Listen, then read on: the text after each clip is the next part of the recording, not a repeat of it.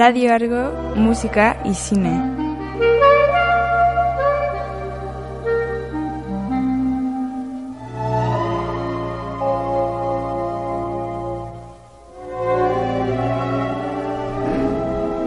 Buenas tardes amigos, bienvenidos a Radio Argo.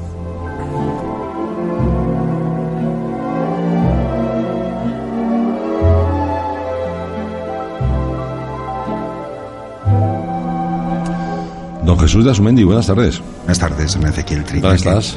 Pues muy bien, ¿y tú? Bueno, a mí ya ves, da gusto verme. No me cabe la menor duda. gusto verme. Lo estoy haciendo, te estoy Sí, sí. viendo. Vicky Baño, buenas tardes. Buenas tardes. ¿Todo bien? Muy bien. Esperando a ver de qué nos habla hoy Jesús. A ver, a ver, a ver, Porque si él antes me echaba piropos, ¿eh? yo también se los echo. Mm, Soy consciente. Lo digo No. siempre. Yo veo el cine de otra manera mm, desde que le escucho a él. De espaldas. Al mundo. De espaldas al mundo y de cara al amor. Corramos un tupido velo. Eduardo Gordo, muy buenas. ¿Te la has cargado? Bueno, pero ahora en el transcurso del programa ya verás cómo lo arreglamos. Muy Habrá que hacer un poquito la pelota y ya está. Hoy nos va a traer a un personaje que me lo ha dicho a mí antes, fascinante. No lo adelanto porque es cosa suya, pero os va a encantar. Oye Eso Jesús, para empezar, ¿cómo llevamos lo, de- lo que nos queda del día? Eh, lo llevamos bien. Tú sabes que me sentí tan a gusto la semana pasada hablando de Greta Garbo que mi entrada de hoy en el blog ha sido visto, la más divina. Greta. Eso, eso, eso es. Vamos, es una pregunta que me he hecho yo esta mañana cuando estaba leyendo. Digo, ¿es por admiración, por fascinación hacia esta mujer o simplemente por vaguería? Por decir, caramba, ya que lo hice para la radio, pues mira, ya lo escribo aquí, me lo quito de encima. No, porque igual lo he tenido que lo he tenido que ajustar, quiero decir, no no doy tanta información como di la semana pasada, quizá, pero pero sí es cierto que a mí hay muchísimas actrices, de hecho por eso tengo en el blog una sección que es eh, tele o cine, no tengo música como aquí, eh, y voy a meter más. Empecé con Bette Davis porque para mí es lo más de lo más en actriz, pero pero está Greta Garbo, está la de hoy, me queda Ava Gardner, me quedan muchas más y muchos más también. Entonces hay tantísimos y tan buenísimos actores que tengo para rellenar otro blog completamente distinto y publicar diariamente. ¿Qué, qué respecto a soy vago? Pues también, ¿para qué te voy a decir lo contrario? Pues que te iba a decir que te iba a decir un poquito de música Me y empezamos estupendo. con el personaje maravilloso de hoy.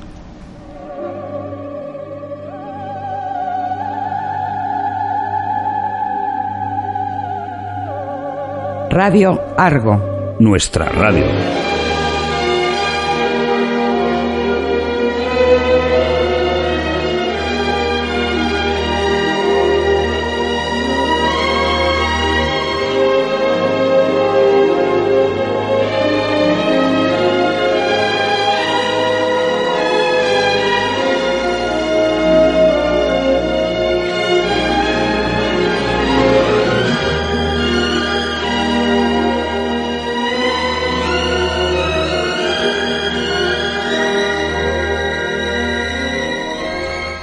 Bueno, Jesús, pues después de recomendar otra vez a todos nuestros oyentes que se metan en ese maravilloso blog tuyo de Jesús de Asumendi, eh, lo que queda del día, sí, es que merece la pena, de verdad. Es una forma de, de tener, de tener contentos a nuestros oyentes.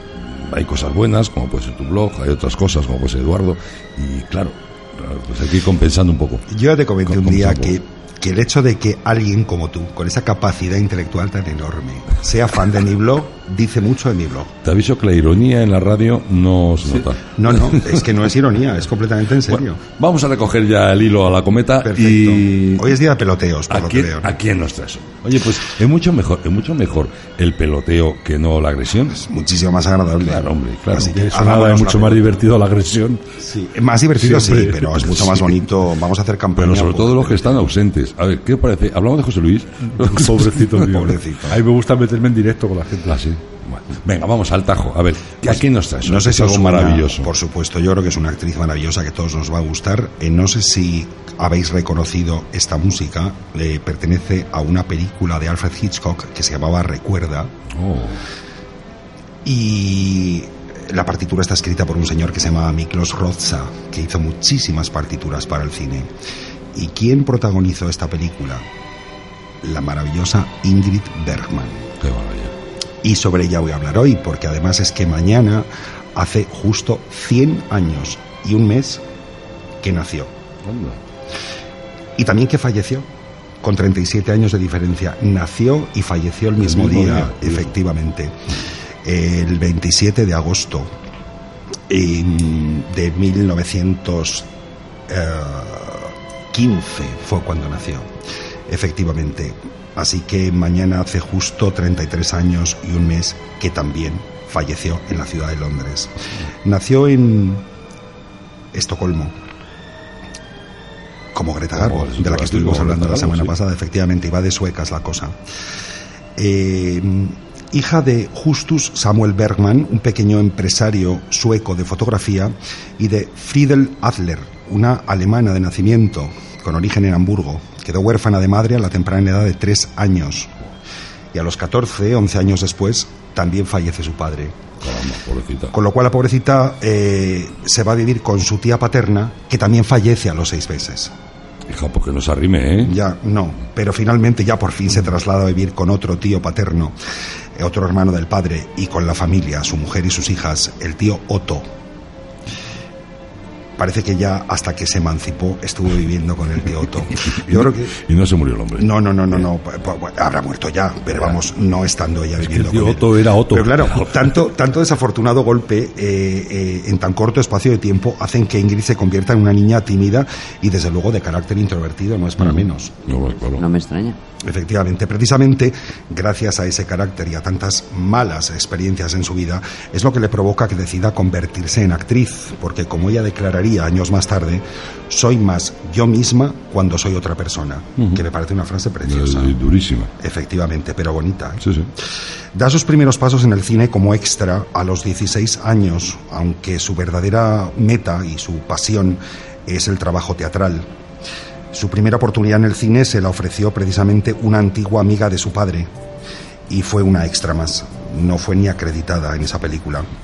Su padre, que ya sabía de sus inquietudes artísticas, al morir se lo deja todo lo que tiene y tenía bastante, así asegurando que ella eh, tuviera el dinero suficiente para ayudarse en su sueño de ser actriz.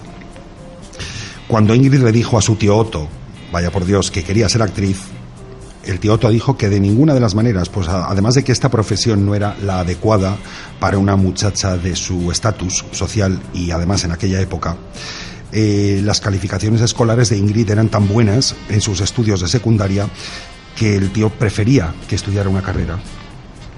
Lógicamente. Pero Ingrid no se dio por vencida e insistió tanto, tanto, tanto que su tío consiguió llegar a un acuerdo con ella. Le hizo prometer que si se presentaba para una audición y no era escogida, ya no lo volvería a intentar más. Así que decidió acudir a las pruebas de acceso para la Real Escuela de Arte Dramático, donde también estudió Greta Garbo en 1933. Esta institución requería a cada aspirante que representara tres piezas, después de lo cual el tribunal seleccionaba dos de ellas. Si el aspirante era rechazado, curiosamente se le otorgaba un sobre marrón, pero si era aceptado, el color del sobre era blanco.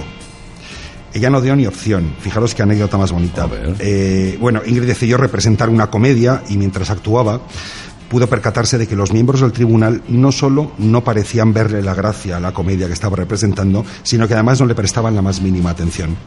De repente, tras la primera de las tres lecturas que tenía que hacer, le dijeron que muchas gracias, que podía retirarse sin darle la oportunidad de comenzar con la segunda pieza.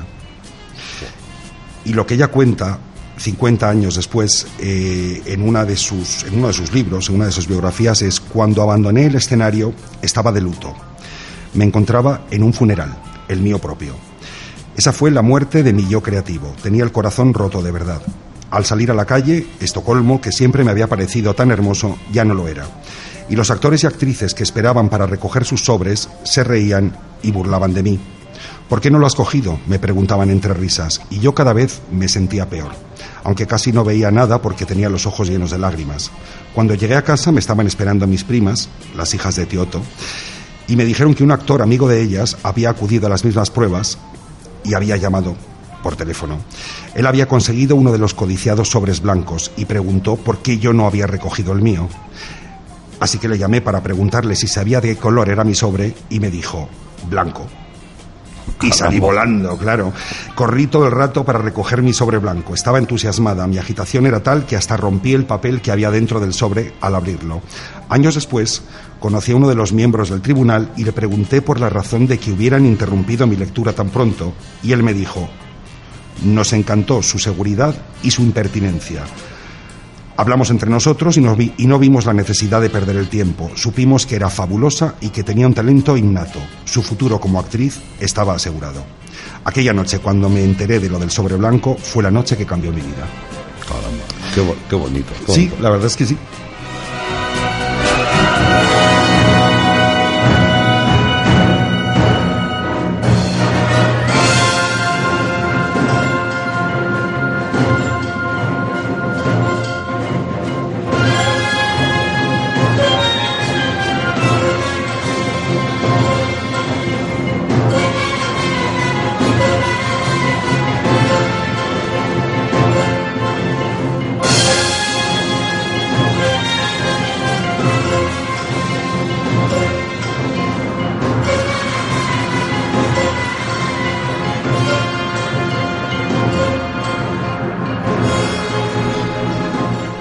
Qué bien, Jesús, qué bonito. ¿Y cómo? Y, y después de este gran alegrón del inicio, este fue el auténtico punto en el comienzo de la carrera Pues yo artística de que fue esta gran el mujer. cambio de vida de Ingrid Bergman. Eh, el tiempo nos demostró que todo lo que pensaba el tribunal aquel sobre ella era más que merecedora del sobre blanco, efectivamente. Su primera película la rueda en 1935 con este título que a Eduardo le va a encantar, Munk Brockreven, Ah, él, él lo conoce. que, el, que como habla sueco nos dirá Sí, sí, ¿no? en qué consiste. El, si- el significado es muy bonito, es bonito. pero pero te dejo que lo digas tú porque Perfecto. No, yo no tengo ni idea de lo que significa. bueno, por la traducción lo haces muy bien. Sí, pero bueno, me lo puedo inventar, ¿eh?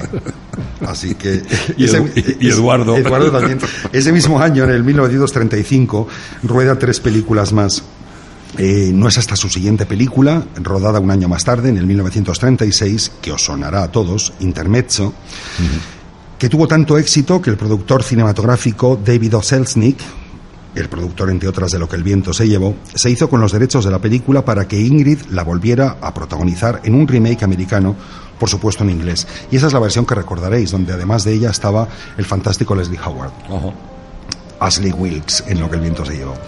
Después de este éxito y antes de aterrizar en Hollywood, rueda otras cinco películas más en Suecia. Una de ellas a instancias de su marido, el dentista Peter Lindström, con quien contrae matrimonio en 1937 y quien le da su primera hija, Pia. Este señor es importante, luego os contaré por qué, y su hija Pia también es importante. Él es quien convence a Ingrid para ir a hacer una película a Alemania, donde conoce al ministro para la Ilustración Pública y Propaganda de la Alemania nazi, Joseph Goebbels, quien intenta que se quede en Alemania haciendo películas para el régimen, para el Tercer Reich. Dado que conocía el idioma perfectamente, pero afortunadamente no aceptó. No se quedó. Aunque sí rodó su película El Pacto de las Cuatro. Fue la única que rodó en Alemania. En las 1900. Cuatro. El Pacto de las Cuatro no es una película que yo haya visto. Yo creo que toda la, toda la época, salvo el intermezzo, que ni siquiera la, he visto la versión sueca, yo empiezo a seguir a Ingrid Bergman a partir de intermezzo, la versión norteamericana, la de ella. Cu- cuando llega a. Estados Unidos. Claro. Eh, que es en 1939 y se traslada además a Estados Unidos a vivir para protagonizar la nueva versión de la película que os digo. Es que además la película Intermezzo en, en sueco es bastante difícil de entender, ¿eh? Bueno, pero tendría subtítulos. No, no creas, ¿eh? No, allí los suecos son muy suecos. Son muy suyos los Sí, suecos. sí. Bueno, de todas maneras, tú que no me has sabido decir el título de la película que te he dicho antes, mal asunto. Es que me lo has pronunciado muy mal. Ya me imagino que ha sido por mi acento, ¿eh? Es que yo el sueco lo tengo prácticamente olvidado. ¿eh? Eras tan joven. Claro. A partir de ahí, de 1939 y de Intermezzo, comienza a hacer historia como una de las actrices más versátiles, internacionales y multipremiadas que ha dado el cine. Y fijaros qué títulos. Casablanca, Por quién doblan las campanas, Luz que agoniza, que aquí también se llamó Luz de gas, Luz de gas. ¿verdad? Recuerda, eh, cuya partitura hemos oído al principio, Las campanas de Santa María, Encadenados, Juana de Arco, Atormentada o Anastasia. Ya se ven hoy como las obras maestras que son. En la cúspide de su carrera, en el año 1949, esta historia también es curiosa, decide enviar una carta cuyo inicio es toda una declaración de amor. Y dice, soy una actriz sueca que sabe hablar inglés, se ha olvidado de su alemán, se le entiende mal en francés y en italiano solo sabe decir ti amo. Te amo. Esta carta se la manda al director de cine Roberto Rossellini. Ella admiraba la obra de este director emergente italiano y le manda una carta porque quiere trabajar con él. La carta surte el efecto deseado y así comienza una de las historias de amor más conocidas y escandalosas del mundo del cine. Eh, y ambos estando en la cumbre de su popularidad. Una sociedad hipócrita como la norteamericana nunca le perdonó que abandonara a su marido, Peter Lindstrom, y a su hija y se marchara a Italia a vivir un romance con un director también casado. Este escándalo se, se intensificó perdón, más cuando nacieron sus tres hijos, fruto de esa relación con él. Roberto, que también hizo pinitos como actor y sobre todo modelo en 1950, y las gemelas Isabela e Isota. Isabela Rossellini la conoceréis, Sí, claro. ex mujer de David Lynch, pues nació en 1952. Cuando Roberto Rossellini recibe esta famosa carta en el año 1949, decide irse a Estados Unidos, sin cara, para conocer no solo a Ingrid, sino a su marido Peter también. De esta reunión, es que, es que de esta reunión surge el proyecto de rodar juntos la película Stromboli, que es la primera película que hacen ellos. Así que ese mismo año Ingrid se traslada a Italia. He de deciros que, según he averiguado, con 300 dólares, bueno, me lo creo, llevaría una Mastercard oro o Eso te cosa iba a así. decir porque dinerito tenía. Pero bueno, se, va, se traslada a Italia solamente a rodar Stromboli, pensando obviamente en volver una vez finalizado el rodaje. Pero no vuelve. Comienza una relación con el director italiano. Recibió críticas, fijaros, de la iglesia luterana en Suecia, de sacerdotes de la iglesia católica y cartas de ciudadanos norteamericanos que consideraban que debía ser quemada en la hoguera, pero no como en su película como Juana de Arco, sino como una bruja No, como bruja. como una bruja. Es una época que ella considera absolutamente oscura y deprimente. Ella leía todas las cartas, no solamente estas de críticas, sino que habría y habría, y algunas eran cartas amistosas de, de muchos, de mucha gente que le quería en Estados Unidos, sobre todo gente de la profesión.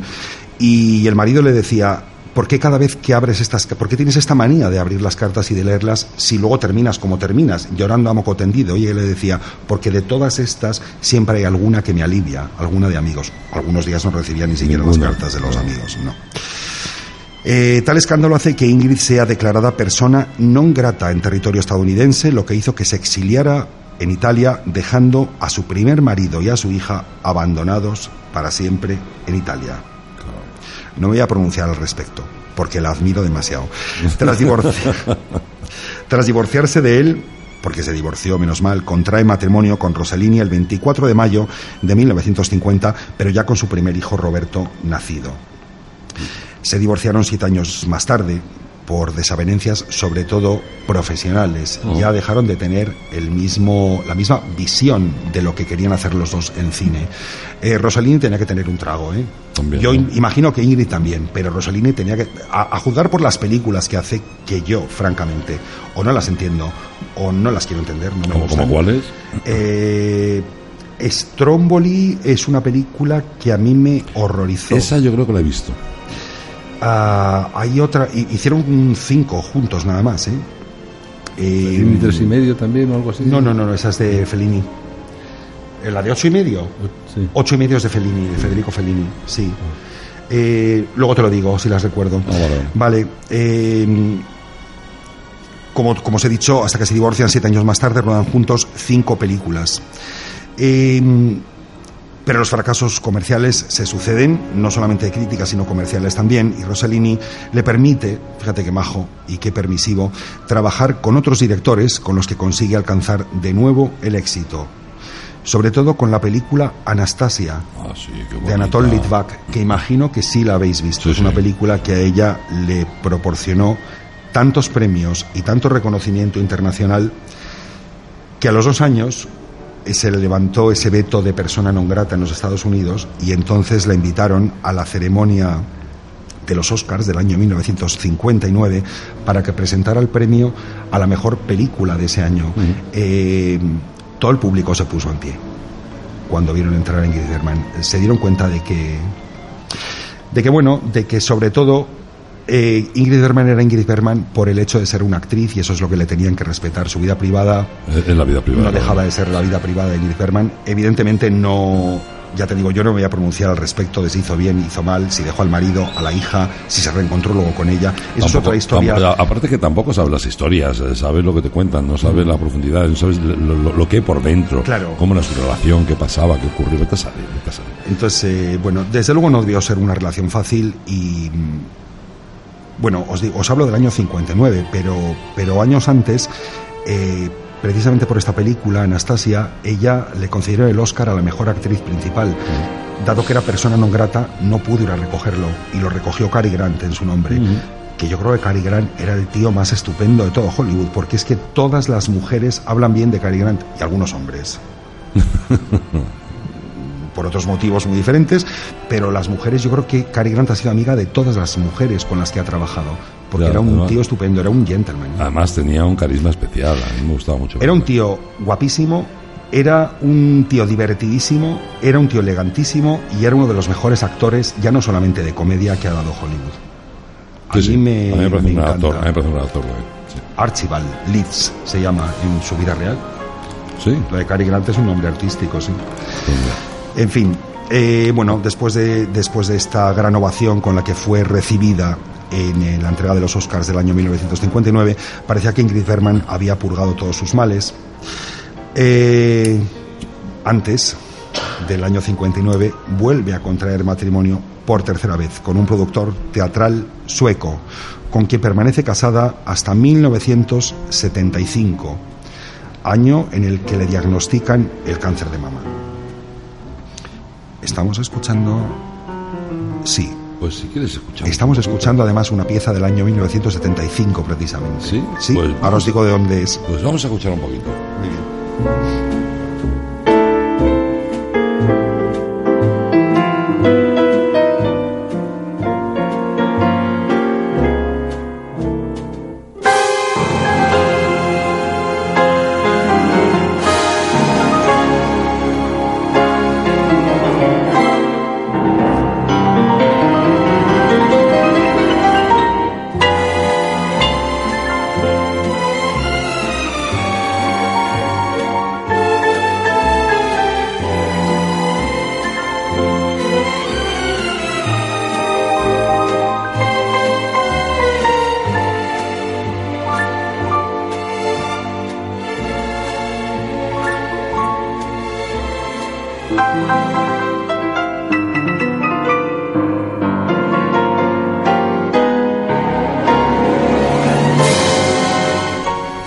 Nos iba a contar de esta maravillosa Pues música? esta maravillosa música pertenece a Richard Rodney Bennett, él es el compositor y es de la estupenda adaptación de la novela de Agatha Christie, Asesinato en el Orient Express.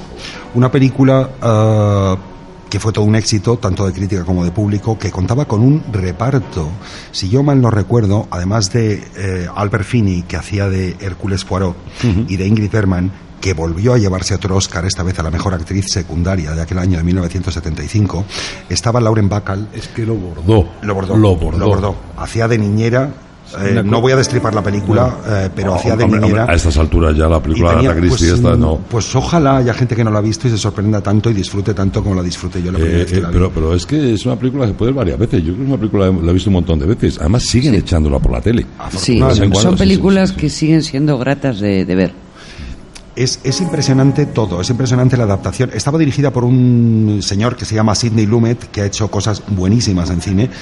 Y, y que nadie esperaba que hiciera una adaptación tan fiel a la novela de Agatha Sí, sí. Christie y con este mega reparto, que fue cuando empezaron los repartos tipo El Coloso en Llamas, Sí, El sí, sí, sí. Enjambre, todas estas películas. Además, como os digo, de Ingrid Bergman y de, y de Albert Finney estaban eh, Jacqueline Bisset, Wendy Hiller, Rachel Roberts, Lauren Bacall. eh, Lauren Bacall, Anthony Perkins, eh, Sean Connery. Sí, sí. O sea, era un reparto brutal para una película en la que todos tenían personajes más o menos similares. Era una película coral, salvo eh, Albert Finney, salvo Hércules Poirot. Grande Albert Finney, que estaba también nominado al Oscar al mejor actor, que no se llevó. Que, que empezaban las películas, como tú dices, corales en ese momento Claro. a tener a tener un poco de protagonismo y era dificilísimo controlar los egos de cada uno de los artistas. Sí, pero un director como Sidney Lumet podía, había, tened en cuenta que había trabajado con Al Pacino, y mayor ego que Al Pacino, había trabajado varias veces al inicio de su carrera. Sí, pero Al Pacino en una coral no entra. No, no, no, no, no supongo que no. Pero, pero os hablo de figuras y de figuras muy grandes. O sea que que, y además ya maduritas todas, me explico, ya, ya siendo estrellas ya. Jacqueline Bisset estaba guapísima, en el año 75, era guapísima, pero en aquel año estaba espléndida. Y Michael York, que hacía de marido También. de Jacqueline Bisset, es cierto. Que me dejaré algunos seguro, pero es que eran tantos. Es que eran todos, eran todos. Pues esta partitura es la eh, escrita por Richard Rodney Bennett, también tuvo su nominación al Oscar y um, es, eh, es la que abre la película es el tema principal, es la abertura de la película. Hay otra pieza que seguro que nos va a poner después Guillermo, que es un vals maravilloso, que suena verdaderamente a tren. O sea, recordáis que, que, hay muchos planos de esas ruedas, de ese tren de vapor. Bueno, pues, pues está ajustadísimo el vals de este compositor con las imágenes que estamos viendo. Es impresionante. Ahora, pues como digo... Cuando nos diga Guillermo, nos, lo, nos avisa y nos lo pone un ratito. Perfecto. Cuando él nos diga. Cuando él quiera. ¿Ya dices? pues ah, nos la va a poner sí. ya. Pues venga, Así que pues, escuchamos venga, pues esta pieza tan maravillosa. Imaginamos las tomas esas de las ruedas, de un tren de vapor, el ruido y esta música de fondo. Sí.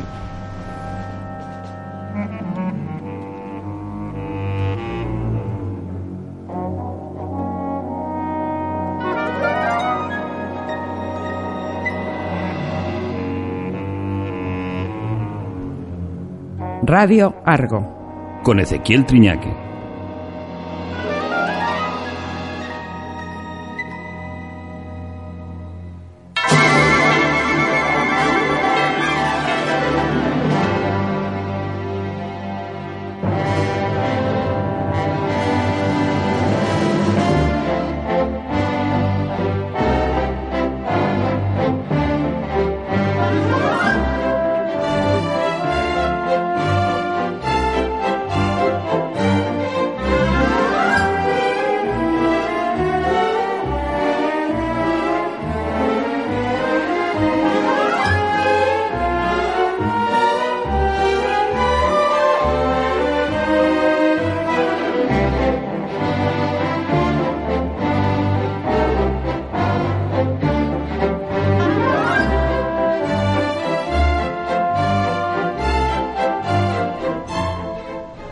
Bonito, es que apetece volver a ver otra vez la peli, ¿eh? La verdad es que sí. Sí, sí, sí la verdad es que sí. Deberíamos plantearnos poner esta película otra vez. Sí, sí, sí. A, a mí me encantaría. A mí hay, hay adaptaciones de películas de Agatha Christie que me parecen fabulosas. Sí, sí. Por supuesto, otra en la que salió Bette Davis, que era Muerte en el Nilo. Muerte en el Nilo es una delicia. Está estupenda también. Fue efectivamente esa época en la que, como dice Eduardo, se empezaron a hacer películas corales y a ver quién tenía el ego más grande. Claro, uh -huh. a ver quién había hecho más películas, tenía más premios y era mejor actor. Y afortunadamente todos eran buenos, con Sí, lo sí. cual el resultado era estupendo. Lo que pasara tras las cámaras ni nos va ni nos viene. Ah, como eso, siempre. eso es cosa de ellos.